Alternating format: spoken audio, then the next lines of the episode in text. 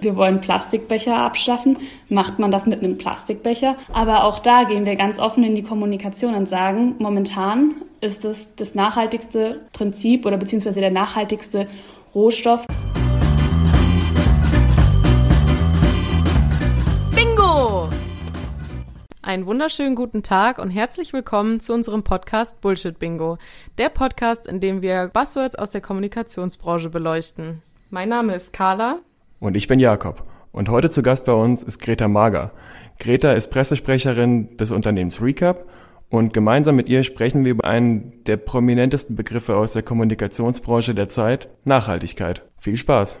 Ja, hallo Greta, wir freuen uns, dass du heute bei uns bist. Hallo, ich freue mich auch, dass ich dabei sein kann. Jakob und ich, wir haben beide in Erfurt studiert und kennen Recap tatsächlich aus dem Hilgenfeld. Aber vielleicht willst du dich und Recap trotzdem selber nochmal vorstellen. Ja, total gerne. Ich bin die Greta und ich mache die Presse- und Öffentlichkeitsarbeit bei Recap. Recap ist ein deutschlandweites Pfandsystem. Ähm, zum einen für Coffee-to-go-Becher, die sind meistens noch die bekanntesten, sind mintgrüne Kaffeebecher, die in den meisten Studentenstädten und Großstädten in Deutschland ähm, rumlaufen. Und genau, wir sind praktisch eine nachhaltige Alternative zum Einwegbecher für Kaffee oder Heißgetränke, weil das nämlich ein riesen Umweltproblem ist. Und ähm, genau, wir haben jetzt diesen Sommer, ähm, auch während der Corona-Krise, die Rebowl gelauncht, ähm, die eigentlich das gleiche Prinzip ist wie unser Pfandbecher, nur für Takeaway-Essen. Wie sieht es denn genau bei Recap aus? Was ist an Recap konkret nachhaltig? Recap ist konkret nachhaltig, weil Recap eine Alternative zu einem Problem, was die Umwelt sehr belastet, bietet. Ähm, und unser Gründer Flo hat mal gesagt, das Denken in Kreisläufen ist das Prinzip der Zukunft. Und das finde ich einen ganz schönen Satz, weil dieser Kreislaufgedanke eben auch in unserem Pfandsystem äh, verankert ist dass man sich was leiht, statt es zu kaufen und es eben nicht nur einmal für wenige Minuten, also wie zum Beispiel bei einem Kaffeebecher benutzt und dann wegschmeißt, sondern dass man es immer wieder verwendet und am Schluss natürlich auch recycelt und daraus was Neues entstehen kann. Wie kommuniziert man denn das Thema Nachhaltigkeit richtig? Wir haben gelernt, oder ich habe es jetzt auch vor allem bei Recap gelernt, dass es ähm, oft eine dünne Linie ist, also ein dünner Grad, ähm, das Thema Nachhaltigkeit so zu verpacken, dass es nicht immer unbedingt das eigene Produkt auch im Vordergrund stehen soll. Das ist ein bisschen wie unser Pfandsystem. Also das Geld, in dem Fall die Gewinne, sollen ähm, zweckgebunden reinvestiert werden in Wachstum, Forschung ähm, oder in soziale Projekte oder nachhaltige Projekte eben. Und äh, auf diese Weise bleibt das Unternehmen ähm, langfristig einem Zweck treu. Und das ist eben der Zweck, aus dem es ursprünglich gegründet wurde. Und ähm, ja, wir haben uns dann auch gefragt, wie lässt sich eben ein bestimmter Unternehmenszweck, in unserem Fall das Thema Nachhaltigkeit oder Einwegmüll abzuschaffen, ähm, mit Wirtschaften vereinen. Und da ist ein ganz großes mediales Interesse eben auch an unseren zwei Gründern entstanden durch die, das Verantwortungseigentum.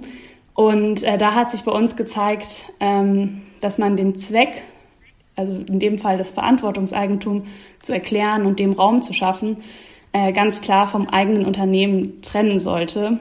Das, das sollte da, da im Vordergrund stehen und eben nicht das eigene Pfandsystem oder Produkt.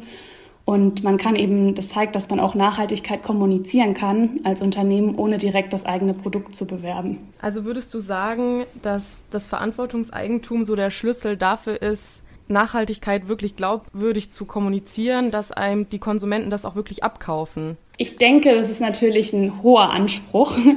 Äh, ich denke, in unserem Fall war das auf jeden Fall ausschlaggebend ähm, und hat die Glaubhaftigkeit, finde ich, von vielen Unternehmen, also auch die sich daran beteiligt haben, zum Thema Nachhaltigkeit und eben, ähm, dass man wirklich dahinter steht, hinter dem Zweck, was das Unternehmen vorgibt zu sein, das wirklich rechtlich zu verankern, ist, glaube ich, so das Ultimum.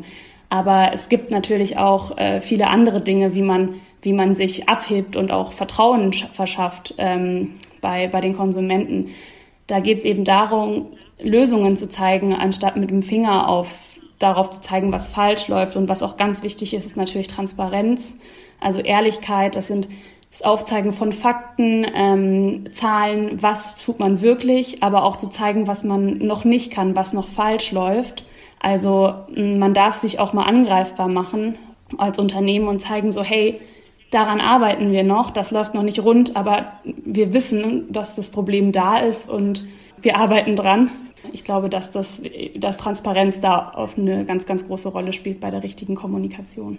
Also würdest du behaupten, ist manchmal einfach diese Strategie des Zugebens, dass man etwas nicht perfekt kann oder dass man daran arbeitet oder etwas noch nicht quasi auf 100 Prozent ist, ein Schlüssel, um sich quasi in der Öffentlichkeit äh, glaubhaft darzustellen und mit dem Thema Nachhaltigkeit auch wirklich Leute zu, quasi Leute abzuholen? Ich glaube, ich kann das ja auch mal ähm, an einem Beispiel festmachen. Was uns jetzt zum Beispiel begegnet ist, ähm, es ist halt immer wichtig, einen Raum zu schaffen für Diskussionen. Also äh, Shell hat Anfang diesen Jahres, ist, ist unser Partner geworden und wir haben da natürlich auch mit einem kleinen Shitstorm gerechnet, äh, weil wie passt es zusammen? Nachhaltiges Startup, ein riesiger Ölkonzern und ähm, wir haben dieses Thema aber von Beginn an, eigentlich haben wir dem einen großen Raum gegeben, haben die Frage offen gestellt, diskutiert über Social Media, über unser unserem Blog und offen erläutert, warum das eben keinerlei Widerspruch für uns darstellt. Und wir haben eine ganz klare Mission mit unserem Pfandsystem, die lautet, Einwegverpackungen abzuschaffen. Und zusammen mit Shell haben wir jetzt seit Anfang des Jahres sehr, sehr viele Einwegbecher abschaffen können. Und wir bleiben unserer Mission da treu und an Tankstellen werden sehr viele Einwegbecher verbraucht. Darum ist es das, was für uns zählt. Gab es denn noch weitere kommunikative Herausforderungen? Ein anderes Thema wäre, warum, der, warum unser Recap aus Kunststoff ist. Wir wollen Plastikbecher abschaffen.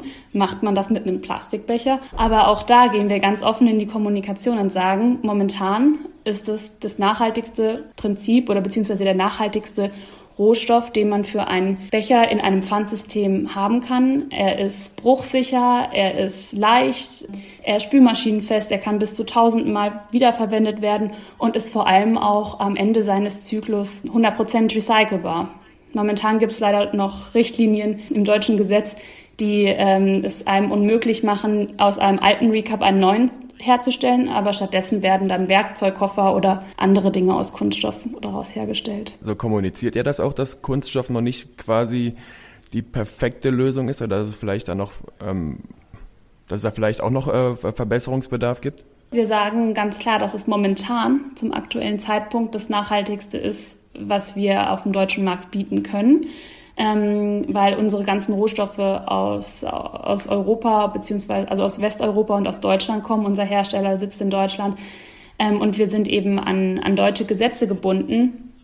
Ähm, aber wir testen und forschen auch zu anderen, zu anderen Rohstoffen. Allerdings sind die noch nicht da, die, die wir brauchen würden für, für unser, für unser Pfandsystem. Weil da geht's ja wirklich auch um die Langlebigkeit. Je länger ein Becher im System ist und je öfter er gespült und gebraucht werden kann, desto nachhaltiger ist er. Wir haben verschiedene, verschiedene Kanäle, auf denen wir im ständigen Austausch sind. Das ist natürlich in erster Linie sind es unsere Social Media Kanäle, auf denen wir ähm, natürlich auch ständig äh, zeigen, was wir gerade testen, ausprobieren, äh, wo unser Business Development Team dran ist und ähm, machen auch Umfragen und ähm, sind da recht transparent, was auch hinter, hinter unseren Türen, die recht offen sind, ähm, also abgeht. Äh, genau. Und Nachhaltigkeit ist ja auch quasi wie zum Trend, zum Mainstream geworden. Macht es das schwieriger, das glaubhaft zu vermitteln? Also sind die Konsumenten dadurch vielleicht auch kritischer geworden? Ja, auf jeden Fall.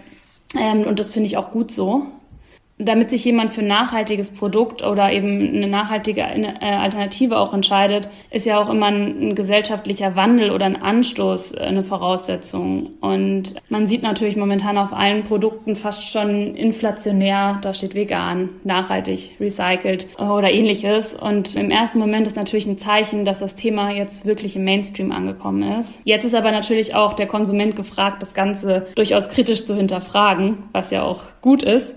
Meiner Meinung nach sollte auch die Politik da zeigen ähm, und klare Richtlinien vorgeben, was ihrer Meinung nach oder beziehungsweise was nachhaltig ist. Der blaue Engel zum Beispiel, das ist das Umweltzeichen der Bundesregierung. Da gibt es ein sehr langes Prüfverfahren, einen Katalog an Anforderungen. Das wissen wir jetzt von Recap, weil wir ähm, den blauen Engel auch dann äh, das Zertifikat bekommen haben vor kurzem. Das sind konkrete Zeichen, die, die der Verbraucher kennt, die ihm irgendwo auch eine Hilfe geben bei der Kaufentscheidung. Und ich finde, davon sollte es viel mehr geben. weil man hat es auch ein bisschen bei der ganzen Bio-Debatte gemerkt. Irgendwie steht überall mittlerweile Bio drauf, aber was bedeutet Bio eigentlich? Bio hat auch dadurch an Glaubwürdigkeit verloren und ähm, der Nachhaltigkeitsbegriff schwebt auch in der Gefahr, dass es oder hat wahrscheinlich auch ein Stück weit dadurch schon an Glaubwürdigkeit verloren beim Konsumenten. Ist es dann auch wieder Aufgabe von jemandem wie dir, mit der richtigen Kommunikation dann da quasi Aufklärung zu schaffen und dem Prozess des Glaubwürdigkeitsverlusts da entgegenzuwirken? Ja, auf jeden Fall. Ich glaube, das ist ähm, die Aufgabe von, also hat wahrscheinlich jedes Unternehmen irgendwo ähm, einen Menschen, der sich da um die Öffentlichkeitsarbeit kümmert und dessen Aufgabe das durchaus ist, äh, zusammen mit einem Team äh, die genötige Transparenz eben zu schaffen und auch Haltung zu beziehen. Also ich finde, es gibt Unternehmen, die das ähm, in der letzten Zeit auch super gut gemacht haben. Äh, ich will da jetzt auch nicht immer nur von Recap sprechen. Also es gibt Beispiele aus der jüngeren Zeit, ähm, die ich ziemlich gefeiert habe, wie zum Beispiel Patagonia, die, ähm, in, die mit den Etiketten Vote the Assholes Out. Ähm, klar, offiziell hieß es, Politiker jeder Partei waren gemeint, die die, äh, die, die Klimakrise leugnen.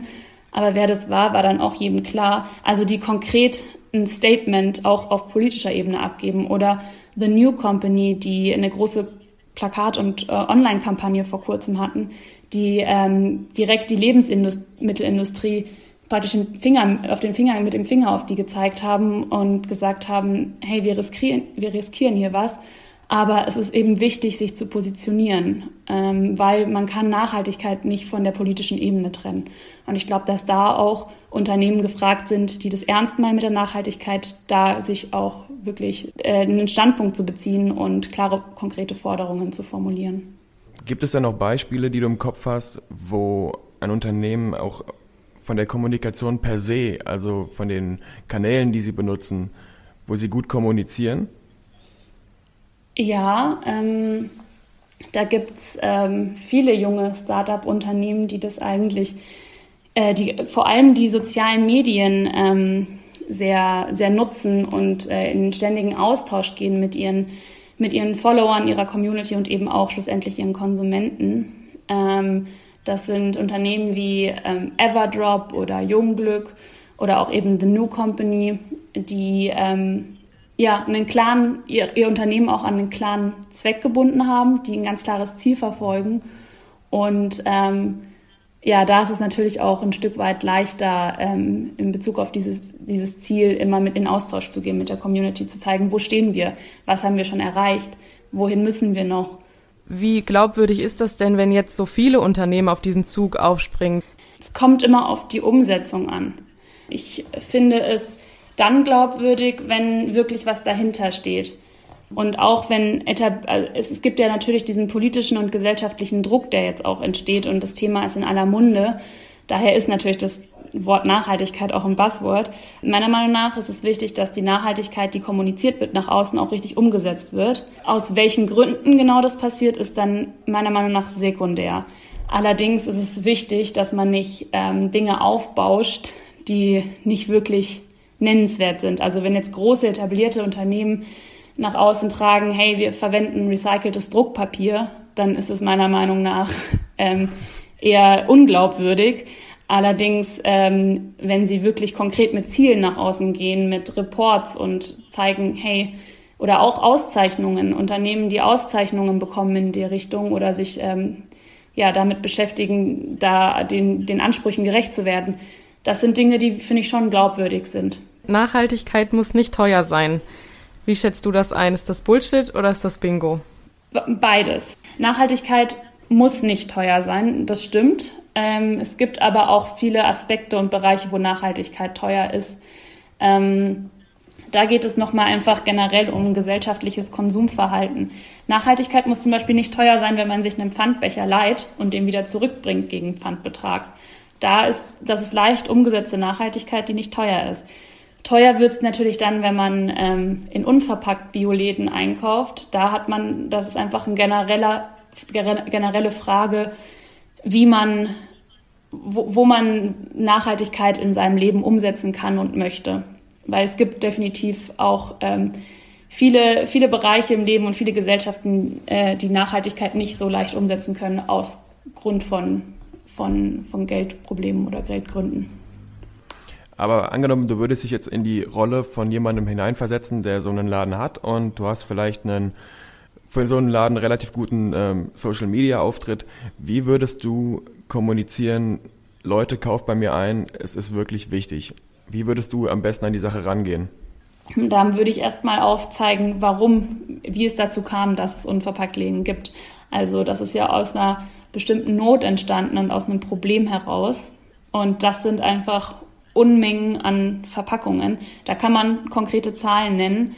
Ich weiß es jetzt leider nur in Bezug auf Takeaway-Verpackungen, äh, wo es vor Corona 280.000 Tonnen im Jahr in Deutschland waren. Und man weiß, wie wenig so eine, so eine Verpackung wiegt. Bis da mal 280.000 Tonnen zusammen sind, sind das eine Menge Verpackungen. Und das Ganze ist natürlich jetzt während, während der aktuellen Krise nochmal enorm gestiegen. Also ich glaube, es ist ganz klar wichtig, das Problem aufzuzeigen, für das man konkret eine Lösung liefert. Weil die Unverpacktläden sind ja aus einem Problem heraus entstanden. Und dieses Problem ist noch nicht behoben und dadurch ähm, hat man natürlich den allerbesten Aufhänger überhaupt. Ist das quasi auch ein Tipp, den du an Konsumenten weitergeben würdest, wie die erkennen können, dass wirklich Nachhaltigkeit auch da drin ist, wo es draufsteht? Ja, ich glaube, es ist leichter ähm, zu sehen, ähm, wo Nachhaltigkeit wirklich umgesetzt wird, als zu erkennen, wo es nicht richtig umgesetzt wird. Ich meine, mittlerweile sind ja fast alle auf, auf Social Media unterwegs und auch oder im Internet. Ich glaube, dass der Webauftritt und auch der Auftritt auf den Social Media Kanälen super wichtig ist für ein Unternehmen, um genau das zu zeigen, dass da wirklich was dahinter steckt. Dass man die Möglichkeit hat, eine Plattform zu haben, um diese Reports zu veröffentlichen. Man zeigt nicht nur, hey, wir pflanzen Bäume, sondern man zeigt, wir pflanzen Bäume hier und hier aus dem und dem Grund mit der und der Organisation und wir haben schon diese Anzahl an Bäumen gepflanzt. Und das schafft halt Vertrauen beim Konsumenten. Ist es Bullshit oder Bingo, dass Nachhaltigkeit auch ein Marketing-Tool ist? Bingo. Ist definitiv ein Marketing-Tool, was auch eingesetzt wird. Und wenn es ehrlich gemeinte und transparente Nachhaltigkeit ist, dann sollte es auch eingesetzt werden. Und man soll meiner Meinung nach zeigen dürfen, was man kann und was, was sich konkret dahinter verbirgt. Im negativen Fall muss man auch befürchten, dass manche Unternehmen Nachhaltigkeit einfach nur äh, vorspielen quasi, um den Unternehmenserfolg zu steigern? Definitiv.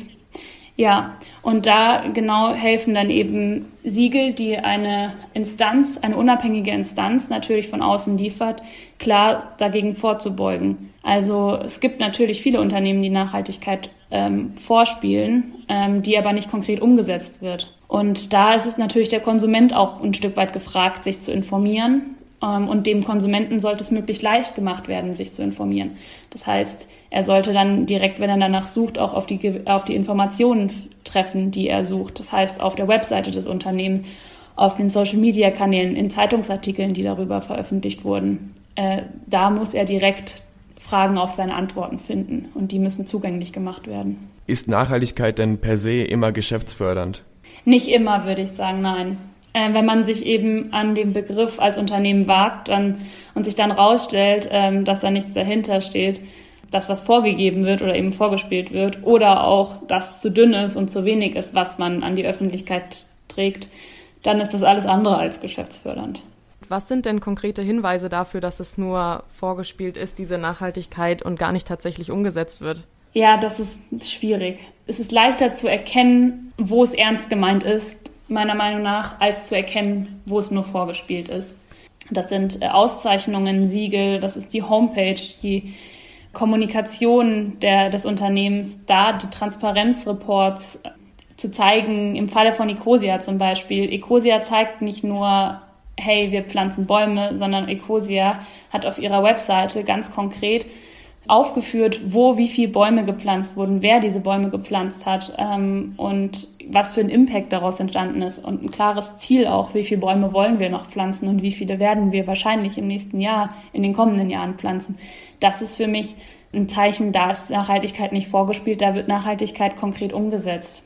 Andere Unternehmen, wie zum Beispiel IKEA, äh, die werben mit einem nachhaltigen Produkt. Und wenn man auf der, auf der Homepage sich umschaut, findet man da wirklich nur ganz dünnen Informationen zu und äh, kann sich wirklich gar nicht vorstellen, wie denn eigentlich konkret das Thema Nachhaltigkeit bei IKEA umgesetzt wird. Ist Nachhaltigkeit als Begriff dann vielleicht auch manchmal einfach zu groß? Bräuchte es vielleicht eine konkrete Definition oder Unterpunkte, um genauer zu überprüfen, was ist das jetzt genau? Weil Nachhaltigkeit ist ja sehr, ein sehr, sehr großer Begriff. Ja, äh, meines Erachtens äh, sollte es eine einheitliche Definition geben. Es ist aber auch super schwer, weil man zum Beispiel das, das Beispiel Bio nimmt. Hier gibt es ja eigentlich Richtlinien, die sich aber dann wiederum nach Land, von Land zu Land unterscheiden. Und darum gibt es wiederum keinen einheitlichen Begriff. Dann bei Nachhaltigkeit ist es so, dass Nachhaltigkeit ja ganz viele verschiedene Aspekte hat. Also Nachhaltigkeit haben wir jetzt hauptsächlich im, in Bezug auf Umwelt gesehen, äh, wo es ja auch ursprünglich herkommt. Aber es gibt Nachhaltigkeit in, in Partnerschaften, in Beziehungen zu Konsumenten, Nachhaltigkeit ähm, zu seinen eigenen Mitarbeitern. Darum finde ich schon, dass es einer klaren Definition und wie du eben meintest, auch Unterpunkten bedarf. Wie kann man denn nachhaltig zu seinen Mitarbeitern sein? Ja, Nachhaltigkeit bedeutet ja eigentlich auch einfach auf lange Sicht gedacht und in die Zukunft geplant. Und ähm, also bei Recap, um das Beispiel zu nennen, merke ich schon, dass die Mitarbeiterführung nachhaltig ist, meiner Meinung nach. Also wir haben Programme wie Recharge, ähm, wo wir Sport und Meditationsmöglichkeiten während der Arbeitszeit haben. Ähm, Urlaubstage, so viele wir wollen, flexible Arbeitszeiten. Wir fahren zusammen im Team auf Offsites, ähm, haben Learning Breakfasts, Live Lunch. Also wir, es, es wird ganz viel getan, was natürlich auch sehr Zeit intensiv ist, aber auch eben wichtig ist auf eine nachhaltige Bindung im Team, der Geschäftsführung und schlussendlich auch zu einer ganz klaren Identifikation mit dem Unternehmen führt. Die Leute wollen bei uns auf, auf lange Sicht dabei sein. Und das ist für mich auch ein Stück Nachhaltigkeit. Das Gleiche ist auch ähm, in Bezug auf unsere, auf unsere Partnerschaften. Uns ist es total wichtig, nachhaltige äh, Beziehungen zu unseren Partnern und auch zu unseren Nutzern zu schaffen. Und das schafft man mit, mit Ehrlichkeit und offener und direkter Kommunikation. Wir haben jetzt über ganz viele verschiedene Aspekte von Nachhaltigkeit gesprochen und für uns wäre zum Schluss ganz spannend noch zu wissen, was ist für dich an Nachhaltigkeit Bingo, was ist für dich an Nachhaltigkeit Bullshit? Einfach nur das, sagen wir mal, leere Wort mit nichts dahinter ist Bullshit. Und Bingo ist für mich, ähm, dass viele Unternehmen beginnen, beginnen ernsthaft mit dem Begriff und was er eigentlich bedeutet, sich auseinanderzusetzen und gleichzeitig immer mehr Menschen echte Nachhaltigkeit auch einfordern. Wir freuen uns sehr, dass du bei uns warst, dass du unser Interviewpartner für diese Folge warst und ja, wir haben viel dazugelernt auf jeden Fall. Ja, ich fand es auch sehr schön. Vielen Dank euch.